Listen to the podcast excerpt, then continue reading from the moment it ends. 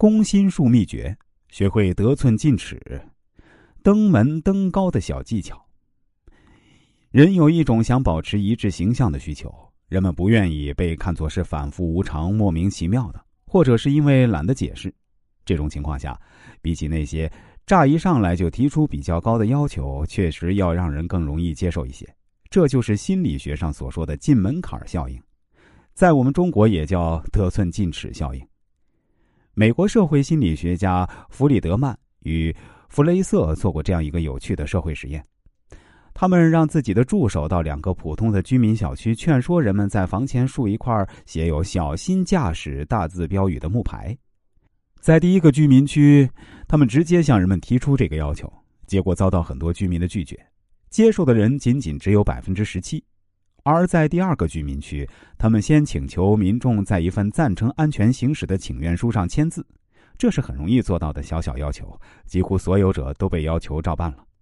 他们在几周后再向这些居民提出在自家房前树立“小心驾驶”标语木牌的有关要求，这次接受者竟然占到了百分之五十五。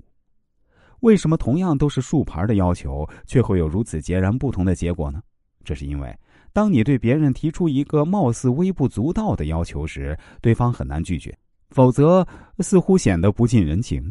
而一旦接受这个要求，就仿佛跨进了一道心理上的门槛就很难有抽身后退的可能。当再次向他们提出一个更高的要求时，这个要求就和前一个要求有了继承关系，让这些人容易顺理成章的接受。美国曾经还有个叫查尔迪尼的心理学家，曾做过这样一个实验。他代替某个慈善机构进行了一次募捐活动，在募捐时呢，对一些人说了这样一句话：“哪怕一分钱也好。”而对另外一些人则没有说这句话。结果呢，前者的募捐比后者要多两倍。这就是说，向人们提出一个微不足道的小要求时，人们很难拒绝，否则就太不通人情了。也就是说，进门的门槛在逐步登高。得寸就步步进尺，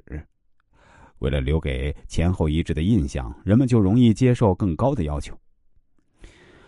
我知道大家都很讨厌那些借钱不还的老赖，我就认识一个老赖，他去找别人借钱的时候就非常懂得这种技巧。比如，他跟朋友借了一万块还不上，这时他会对朋友继续说：“你能不能再借一万块钱给我？”我用这一万块去做生意，以后才有机会把以前欠的钱都还给你。